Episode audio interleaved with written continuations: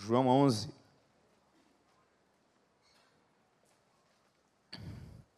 A partir do primeiro verso. Diz assim a palavra do Senhor: Havia um homem chamado Lázaro, e era ele de Betânia, do povoado de Maria e de sua irmã Marta. E aconteceu que Lázaro ficou doente. Maria, sua irmã, era a mesma que derramara perfume sobre o Senhor e lhe enxugara os pés com os cabelos.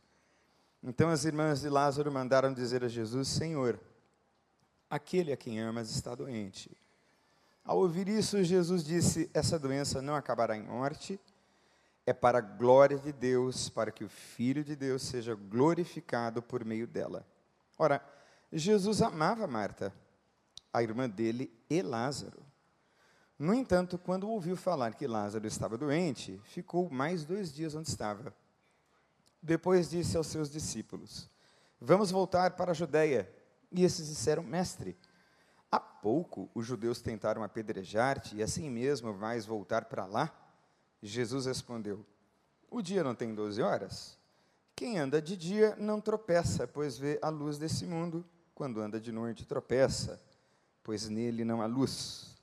Depois de dizer isso, prosseguiu, dizendo-lhes: Nosso amigo Lázaro adormeceu, mas vou até lá para acordá-lo. Agora você pule comigo o texto e siga a partir do verso 17.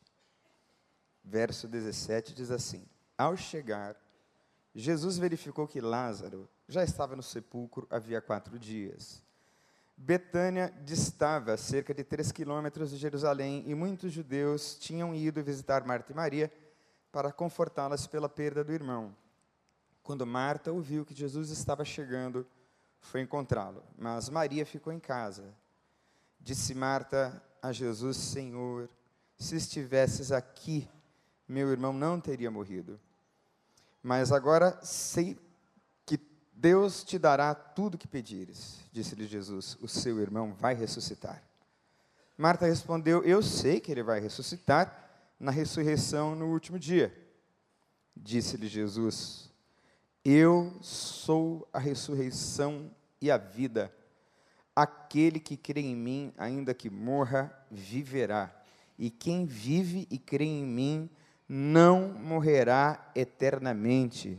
Você crê nisso? Agora pule comigo para o verso 34. Onde o colocaram? Perguntou ele. Verso 34. Onde o colocaram? Perguntou ele. Vem ver. Senhor, responderam eles. Jesus chorou. Então os judeus disseram: Vejam como ele o amava. Mas alguns deles disseram: Ele que abriu os olhos do cego não poderia ter impedido que este homem morresse? Jesus, outra vez profundamente comovido, foi até o sepulcro. Era uma gruta com uma pedra colocada à entrada. Tirem a pedra, disse ele. Disse Marta, irmã do morto: Senhor, ele já cheira mal, pois já faz quatro dias. Disse-lhe Jesus: Não falei que se você cresce, viria a glória de Deus? Então tiraram a pedra. Jesus olhou para cima e disse: Pai, eu te agradeço porque sempre me ouviste, e eu sei que sempre me ouves. Mas disse isso por causa do povo que está aqui, para que creia que tu me enviaste. Depois de dizer isso, Jesus bradou em alta voz: Lázaro, venha para fora. E o morto saiu com as mãos e os pés envolvidos em faixas de linho e o rosto envolto num pano.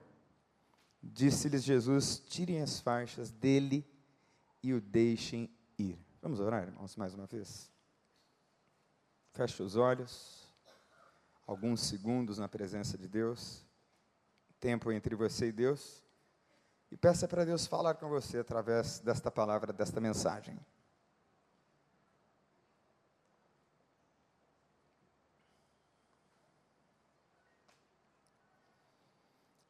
Senhor, mais uma vez eu tenho a responsabilidade de transmitir o teu recado. Assim como tu me falasses, ó Deus, alguns meses atrás, eu peço que tu fales ao coração do teu povo, dos teus amados, dos teus queridos. Estes são, Senhor, os teus filhos, as tuas filhas, esta é a tua igreja. E como teu filho mencionou, cadeias vão cair em nome de Jesus. Pela tua palavra, Senhor, que é viva e eficaz e que sempre opera o propósito para o qual ela é enviada. Então te pedimos, Senhor, que tu nos fales ao coração. No nome de Jesus. Amém. Nós vivemos em um mundo e estamos sujeitos a adoecimentos de toda ordem. Desde que Adão e Eva cometeram o primeiro pecado, a terra foi amaldiçoada e diz o texto que esta nos produziria espinhos e abrolhos, ou espinhos e ervas daninhas. De modo tal que, expulsos do paraíso, expulsos do Éden, foram expulsos com a sua natureza caída, tendente para o mal e suscetível a adoecimentos. Por isso mesmo, todos nós estamos sujeitos a uma série, talvez infinita, de adoecimentos. Adoecimentos físicos episódicos. Passou um câncer pela nossa vida, mas já foi. Veio uma pneumonia grave, mas conseguimos nos recuperar. Houve um acidente onde ossos foram quebrados, mas eles foram restaurados e ficaram ainda algumas lesões. São adoecimentos episódicos que mexem com a gente. Nós adoecemos. Mas existem adoecimentos que ganham uma natureza crônica, são incuráveis, são doenças com as quais as pessoas conviverão. Isso é um fato, isso é uma realidade. Deixa eu dar apenas um único exemplo para você entender o que isso significa. Diabetes é uma doença crônica, não tem cura, mas tem tratamento. E quem é portador do diabetes precisa ter uma disciplina muito regrada quanto à alimentação e a medicamentos. E é obrigado a se autorregular, a se autodisciplinar e conviver assim com esse adoecimento. Há adoecimentos também episódicos do trato emocional. Uma depressão, uma ansiedade, um transtorno transitório que vem e que vai mas que assombra, como uma sombra que vive sobre a pessoa. Quem tem adoecimentos crônicos dessa natureza sabe muito bem do que eu estou falando. Por isso é que na nossa igreja nós temos o Celebrando a Vida. É também para essas pessoas que convivem com esse drama diário, pessoal, de adoecimentos que se instalaram no corpo e na alma. Para que, junto de irmãos amados e queridos que estão avançando e superando, possam superar também no nome de Jesus. Mas existem adoecimentos que são espirituais, grilhões e cadeias, nos quais as pessoas ficam presas. E sem dúvida nenhuma, o adoecimento espiritual é o mais determinante de todos os adoecimentos por mais saudável que alguém esteja, sem Cristo tal pessoa é nada. Por mais bem-sucedida que tal pessoa seja, sem Deus nada somos nesse mundo, dizia a canção antiga. E de que vale ao mundo, ou de que vale ao homem ganhar o mundo todo e perder a sua alma. Existem adoecimentos sociais adoecimentos culturais nos quais nós estamos frontalmente imersos. Acabei de contar a experiência para vocês. De modo que a sociedade vive num caos de adoecimento. E aí, Deus nos chama nesse ano para quê, gente? Para cuidar. Deus nos chama nesse ano para estar junto. Eu não sei se você já acompanhou uma pessoa com uma doença crônica, uma pessoa com uma doença grave, assim, que exige cuidados frequentes. Nesse sentido, a doença passa a mandar na família. A doença passa a estruturar a dinâmica familiar, porque todos se comovem com a doença do doente.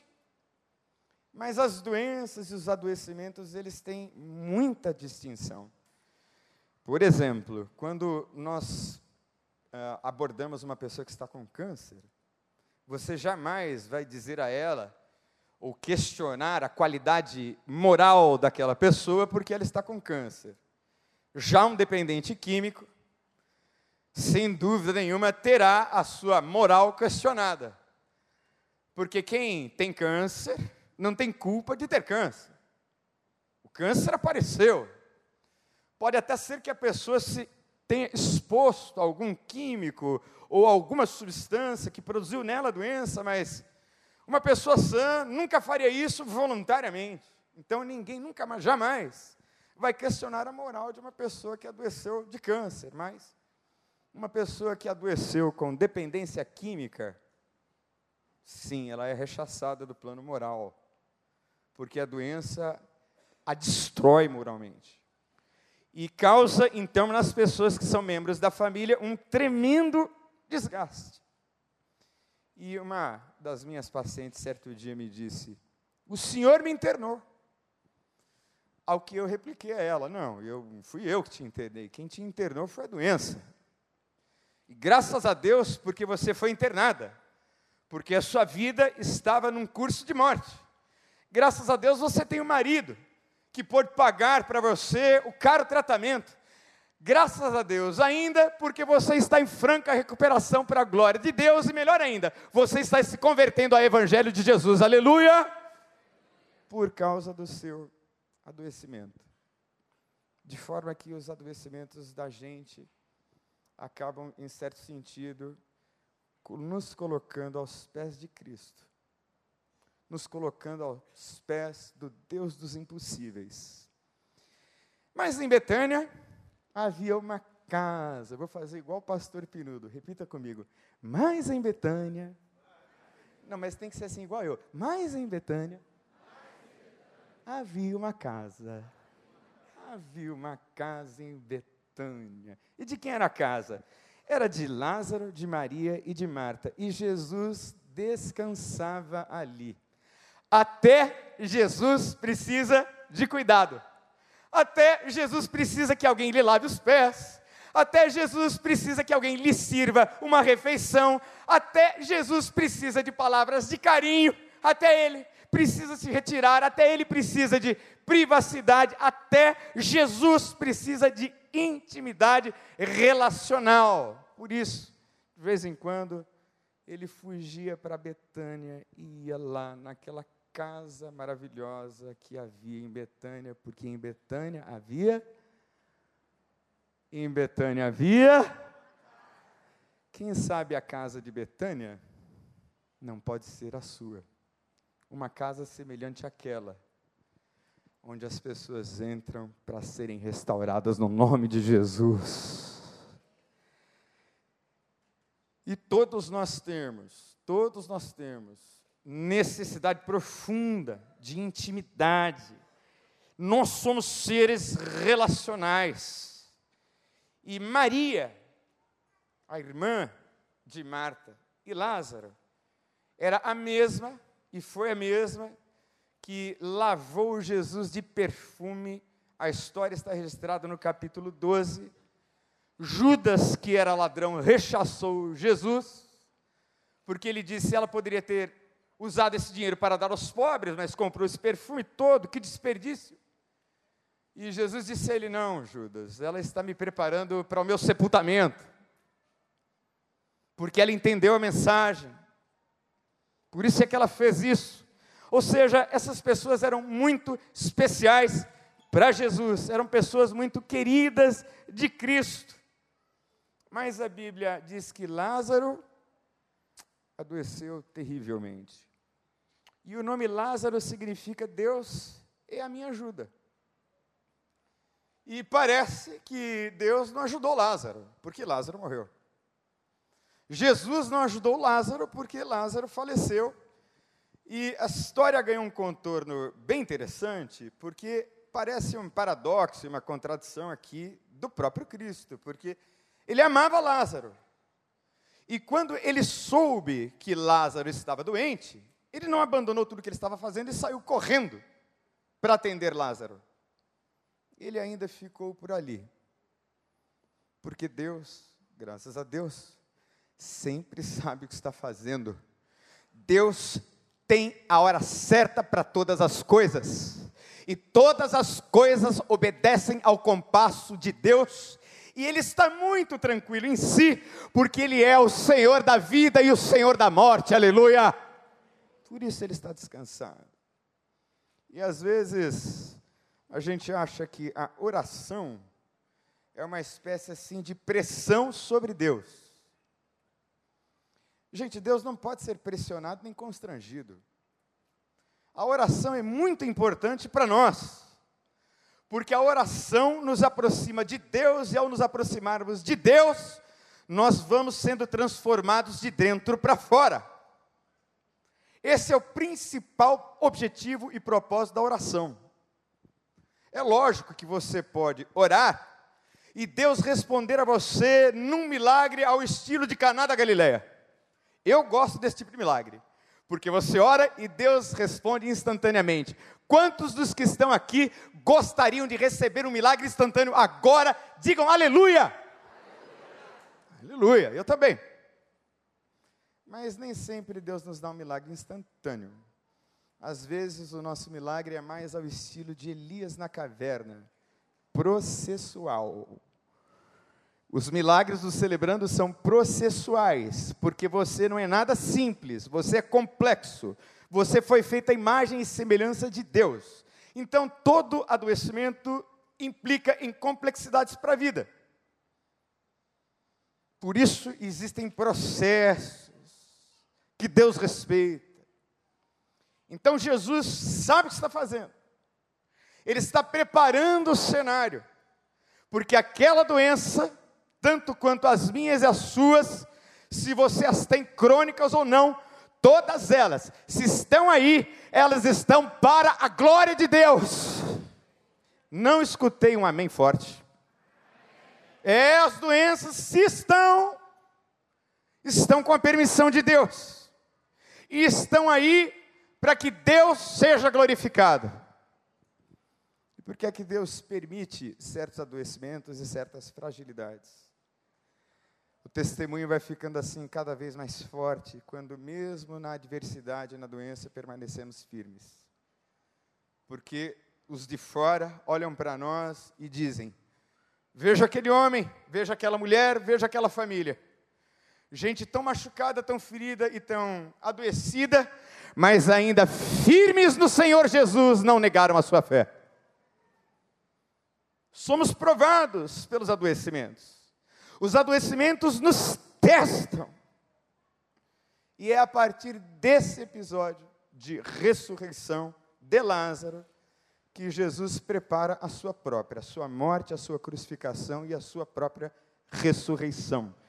A ressurreição de Lázaro antecipa e sinaliza profeticamente a ressurreição do Cristo.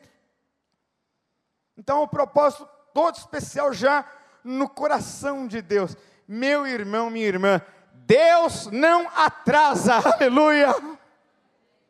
É sempre na hora certa. Mas às vezes, a gente pensa que parece haver assim, um atraso na providência de Deus. Deixa eu dizer uma coisa para você. Jesus vai quando ele acha que deve ir. Jesus vai fazer quando ele achar que deve fazer. E ele vai fazer no tempo dele. E você precisa crer nisso, que o tempo de Deus é o melhor de todos os tempos para a sua vida, em nome de Jesus. Até que toda a sua dor cumpra o propósito da santificação plena em você. Talvez você carregue a dor por um tempo, mas nunca pense, nunca deixe crescer a ideia de que Deus se esqueceu de você de que você está solitário na sua dor, de que os céus se fecharam para você. Nada disso. Deus está ouvindo o seu clamor agora mesmo, no nome de Jesus. Agora mesmo você atrás, ó. Deus está ouvindo o seu clamor aí atrás. Deus está ouvindo a sua oração, porque Ele está atento à sua dor. Então, ore, clame, busque, porque Deus está a ouvir. Deus está sensível. É o profeta Isaías que diz: Os meus ouvidos não estão agravados para que não possam ouvir, nem a minha mão mirrada para que não possa ser estendida. E Deus mesmo vai se encarregar de encontrar você, talvez naquele dia mais negro, e fazer daquele episódio mais triste o melhor testemunho da sua vida no nome de Jesus. A primeira lição dessa historinha para mim e para você é que ele não chega atrasado nunca. Você pode dizer comigo: Deus não chega atrasado. Deus tem o tempo dele. Segunda coisa interessantíssima nessa história é que há uma inevitabilidade da morte, mas é possível ter certeza da salvação. A morte é inevitável. Porque Lázaro ressuscitou, viveu não sei quantos anos, pelo menos os comentaristas não dizem, mas Lázaro faleceu. E Lázaro adormeceu, como diz o texto bíblico, em várias oportunidades no Senhor. Portanto, irmãos, o Evangelho de João deve ser entendido como o Evangelho dos sinais. E esses sinais apontam para uma vida eterna. Porque por mais anos que você viva, por mais saudável que você seja, um dia você vai enfrentar a morte é inescapável. A morte vai chegar. Mas eu tenho uma convicção minha pessoal. Eu tenho.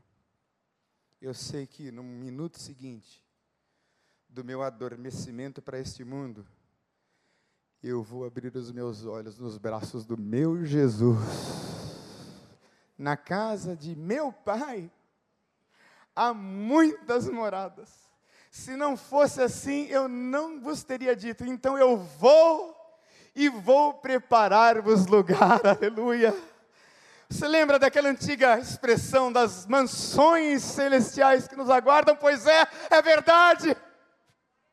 Lá não haverá choro, nem dor, nem tristeza, nem lágrima, nem lembrança com dor das coisas passadas, porque o texto no capítulo 21 do Apocalipse disse que as coisas passadas estão para trás, e a antiga ordem já desapareceu, e Deus desceu a Nova Jerusalém e estabeleceu entre os homens o seu tabernáculo, aleluia!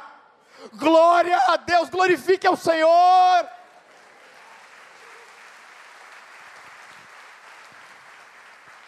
Propósito final da vida cristã é vida eterna vida em santidade para que o mundo creia enquanto estamos aqui, apesar de adoecimentos mil, e vida eterna ao final. É a conclusão da caminhada cristã. E Jesus chora no verso 35. E por que é que Jesus chorou ali? Jesus não chorou porque Lázaro havia morrido porque ele sabia que ele estava a ponto de ressuscitá-lo. Jesus chorou pela condição humana, pela condição na qual nós vivemos.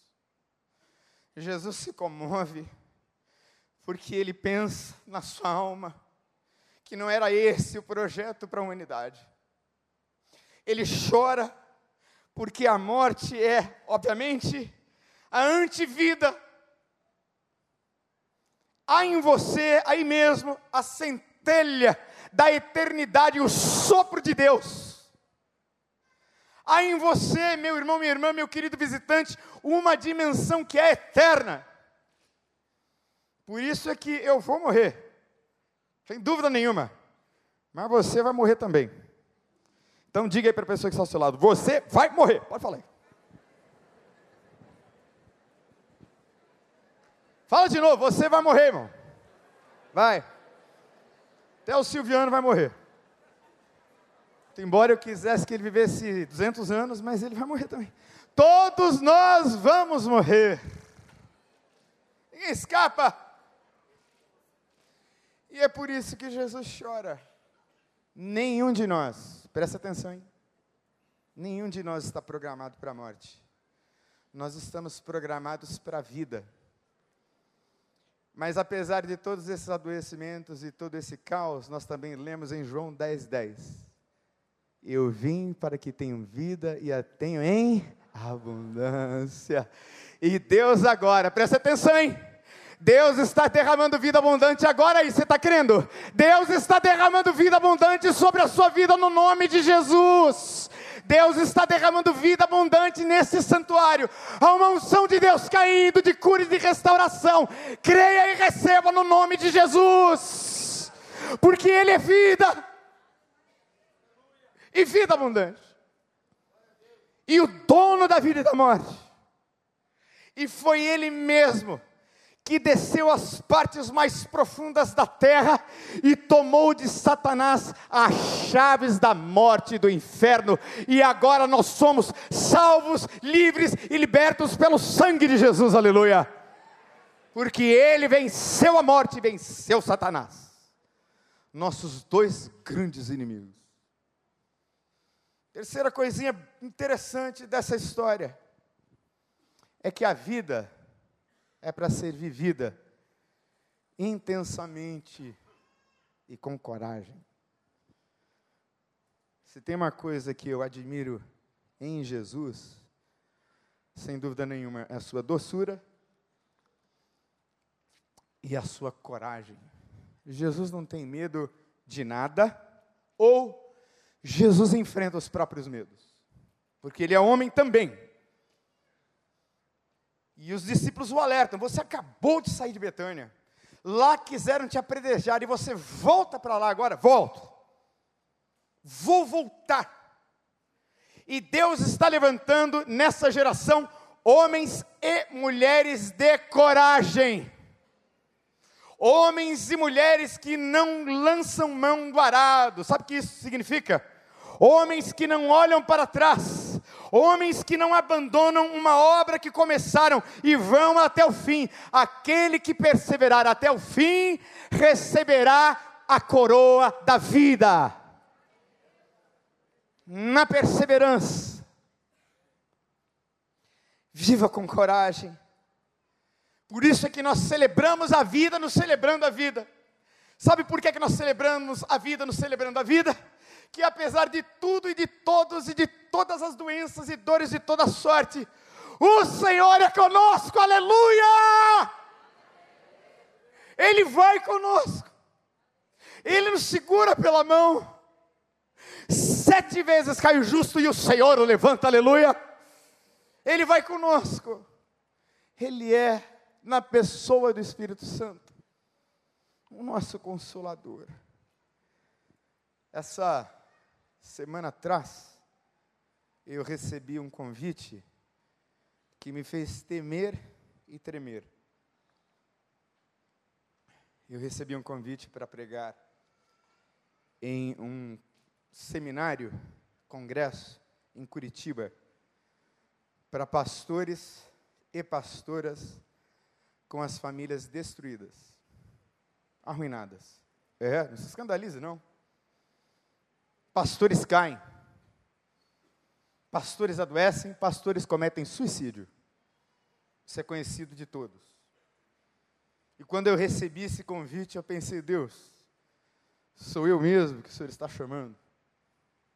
Porque no meio de uma tribulação eu pedi a Deus confirmações, e aí confirmações começaram a chegar, por meio desses convites todos. E quando eu percebi a natureza do evento, e a dimensão da responsabilidade de ser instrumento de Deus para restaurar pastores, eu tremi. E já comecei os meus jejuns. Que grande obra é essa? E que honra é essa?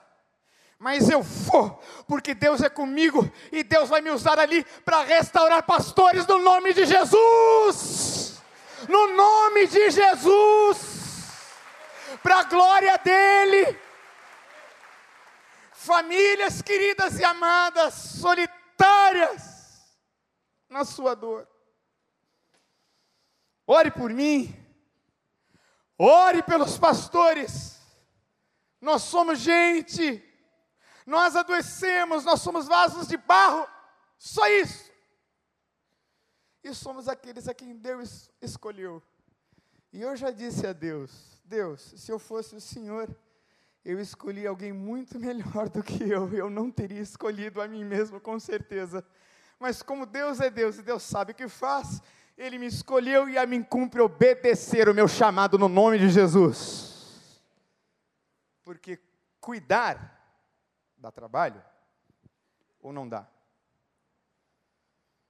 Então dê glória a Deus pelo celebrando a vida. Dê glória a Deus pelo celebrando a vida.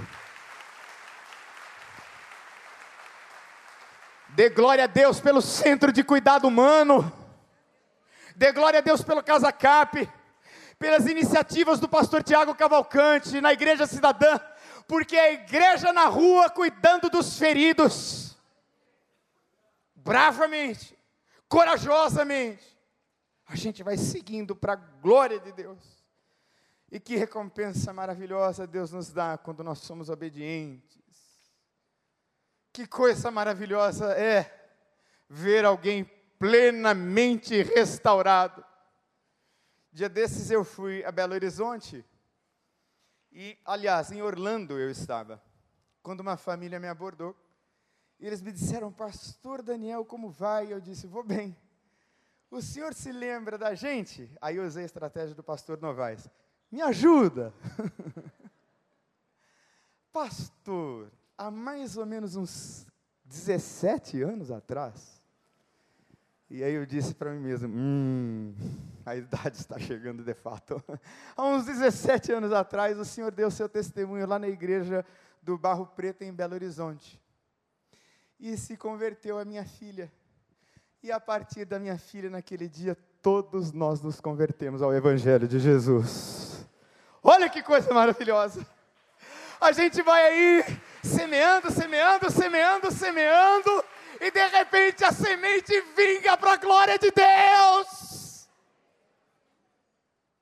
Que coisa maravilhosa!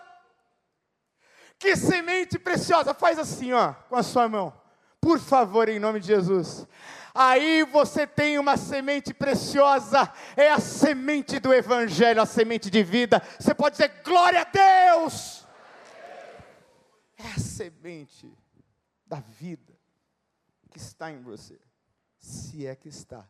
E se não está, vai estar hoje, em nome de Jesus. Quarta e última coisa para aplicar aqui. Cuidar, irmãos, é missão da igreja. Eu vou repetir. Cuidar é missão da igreja. Sobrenatural é Deus quem faz. Sobrenatural é da ordem de Deus mesmo. É da ordem da vontade plena, boa, perfeita e agradável de Deus. Nasce em Deus, está em Deus, só vem dele quando ele quer, do jeito que ele quer, a hora que ele quer, quando ele quiser. E como ele quiser. Deus não se atrasa como nós aprendemos aqui.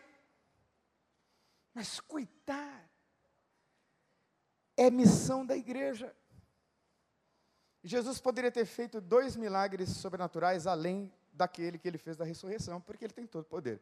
Ele poderia dizer: pedra sai, e a pedra levitaria, seria ainda mais extraordinário. Mas ele diz: não, tirem a pedra vocês aí. Então há um movimento que é seu, meu irmão. Diga assim: tirar a pedra é minha responsabilidade. Você que tem que tirar. Nós, pastores, pastores formalmente consagrados, ou aqueles pastores que pastoreiam nas células, que pastoreiam no celebrando e nos outros ministérios da igreja, no singular, nas várias expressões ministeriais aqui, nós tiramos carrapichos das pessoas. É a gente que tira. É você que tira. Deus usa você. Pedra é você que tira. Deus não vai tirar pedra, porque é preciso que haja um movimento seu. E tirar a pedra é um movimento de fé. O que, você acha que a gente está fazendo aqui na construção desse santuário? O que, você acha que a gente coloca essas imagens? Compre um vaso sanitário, compre isso ou aquilo, ajude. Por quê? É na, no espaço físico que nós estamos investindo? Sim. Mas, numa última análise, nós estamos investindo em gente, em pessoas, em estrutura para receber de modo digno os adoecidos. Tirem a pedra, invistam, tenham fé, trabalhem duro, porque no nosso trabalho duro vem a nossa recompensa. Nunca me esqueço uma frase do mais famoso evangelista dos últimos tempos, Dr. Billy Graham. E ele dizia assim: Trabalhemos como se tudo dependesse de nós, e oremos como se tudo dependesse de Deus. E assim vamos vivendo a nossa caminhada cristã. Tirem a pedra. E a segunda ordem de Jesus, antes do grande milagre, foi a seguinte: desatai-o e deixai-o ir. Tirem as ataduras. E todos nós temos ataduras espirituais, emocionais, sociais, físicas, trabalho da igreja, missão da igreja. Tirem as ataduras. Deixem ir livre, libertem. Eu não sei quantos de vocês não conhecem o meu testemunho. Eu gostaria que aqueles que são novos aqui, que não conhecem a minha história, que levantem as suas mãos assim, bem rápido. Olha quanta gente, não é? Parece que eu estou doente, gente? Sim ou não? Parece que eu estou mais magro, né? e estou mesmo porque eu preciso emagrecer. Eu agora sou um homem regrado. O doutor Henrique está muito feliz com isso, né, doutor Henrique? Eu agora me alimento de quinoa, carnes brancas, saladas, é, e sustenta. Você altera o seu metabolismo e não sente mais aquela fome gigante compulsiva que às vezes coloca uns quilinhos a mais desnecessários em você, não é, pastor Miquel? Então, jejumzinho vai ser bom, rapaz, é uma coisa. Eu te amo, meu irmão, você sabe disso prezo por todas as áreas da sua vida. Ah, por favor, Gabi, saladinha, tá, irmã? Mas a minha história é assim, irmãos. Eu era um menino de classe média e o meu grande pecado, sabe qual foi? Meu grande pecado foi o seguinte: o maior pecado de todos os meus pecados. Eu fui usuário de cocaína e maconha seis anos da minha vida. Perdi uma parte importantíssima da minha vida. Seis anos jogados no lixo.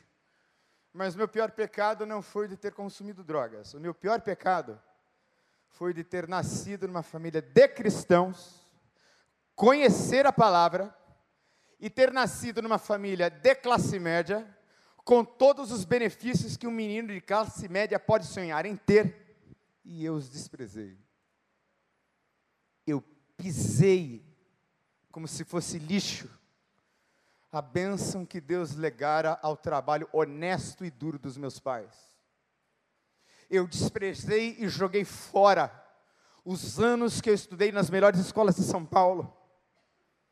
Estava jogando no lixo o fato de falar inglês fluente aos 11 anos de idade e ter aprendido com o meu pai a falar inglês. Joguei isso fora. E em contraste com tanta miséria no mundo, eu era privilegiadíssimo. Esse foi o meu pecado. E na minha conversão era isso que o Espírito de Deus me falava. E eu lamentava e chorava e dizia: Deus ainda, Senhor, me dá vida. Para que eu possa aproveitar esse privilégio maravilhoso que o Senhor me deu da minha história e usar tudo isso para a tua glória. E eu disse isso com 20 anos de idade. Aos 19, o ano era de 1989. Eu descobri que estava com AIDS. É, é isso aí. Você que não me conhece? Eu tinha 19 anos e eu descobri que eu estava com AIDS e eu comecei a adoecer. não tinha remédio. A imagem da AIDS era a imagem do Cazuza. E eu dizia: Deus, eu vou morrer. Há uma sentença de morte sobre mim. Há vários adoecimentos sobre mim, mas eis que brilhou a luz do Evangelho de Jesus sobre a minha vida e Ele me salvou, e Ele me restaurou, e Ele me libertou, e eu estou vivo, e eu tenho uma família, e eu tenho duas filhas, porque o meu Deus vive. Deus, em nome de Jesus, desfaz agora toda a obra de Satanás. Satanás, você não tem mais poder sobre essas vidas nenhum. Porque agora os olhos deles estão sendo abertos pela luz do Evangelho em nome de Jesus. Todo grilhão e toda cadeia vai cair agora em nome de Jesus. O Senhor é maior do que qualquer doença, aleluia, Senhor. O Senhor é mais poderoso do que qualquer poder que aprisione os teus filhos que eles recebam da tua parte alegria, vida, salvação e restauração. Pai, em nome de Jesus, traz vida ao que está morto. Faz ressuscitar, Senhor, aquilo que já se perdeu no tempo e no espaço. E que esses que estão aqui à frente, especialmente, Senhor, e também os demais, possam viver esta vida abundante que desce dos céus para a glória do Teu nome aqui. Pois nós fazemos essa oração, meu Deus, no nome de Jesus, e os que concordam aplaudam ao Senhor. Aleluia.